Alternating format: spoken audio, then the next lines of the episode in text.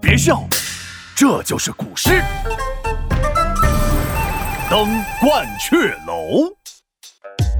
唐朝诗人王之涣，性情豪放又直爽，创作诗词被传唱，名气十分的响亮。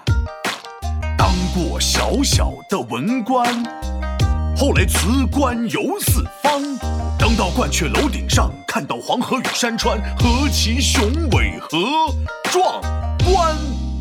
哎，闹闹，你喜欢登高吗？当然喜欢啦！山顶上的小吃可多了，有关东煮、炸香蕉。哎，停停停！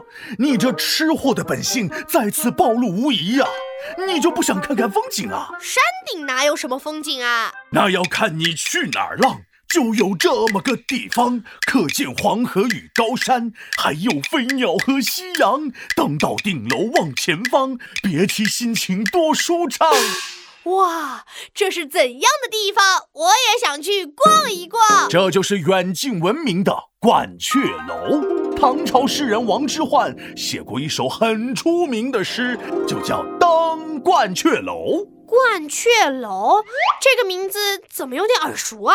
鹳雀是一种水鸟，因为以前经常有鹳雀在这座楼上休息，便因此得名。鹳雀楼位于现在的山西省。哎，那距离我家不远呢，回头我就过去参观参观。不过，我想知道诗人王之涣登上这鹳雀楼说了点啥。听完这首诗你就知道了。待我这五千岁神龙来给你慢慢道来。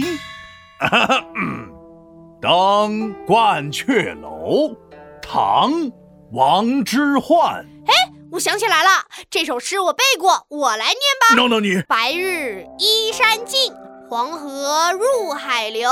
欲穷千里目，更上一层楼。怎么样，皮大龙，我没背错吧？你你你背得好，背得妙，背得我都为你呱呱叫。哎呀，皮大龙，你不要太小气嘛！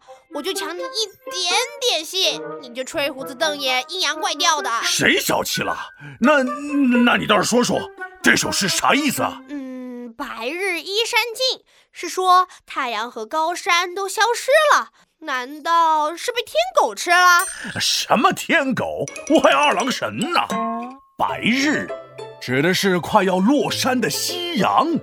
依指的是靠着、挨着，尽是沉默消失的意思。白日依山尽，就是太阳挨着群山渐渐下沉。呃，我承认，还是皮大龙你技高一筹。那下一句我来吧。黄河入海流，就是黄河不断流向大海，对吗？啊，差不多这个意思。黄河日夜不息，向着大海奔流。上一句写的是远景，这句写的是近景。诗人将远近的景物都容纳笔下，使画面显得特别宽广，特别辽远，特别奇怪。呃，特别奇怪？怎么奇怪了？我是说下一句特别奇怪，欲穷千里目。诗人是有千里眼吗？可以看到千里之外的地方。这里的“穷”是穷尽，而千里目是指眼睛所能看到的地方。这句话意思是，要想看到更远的景色。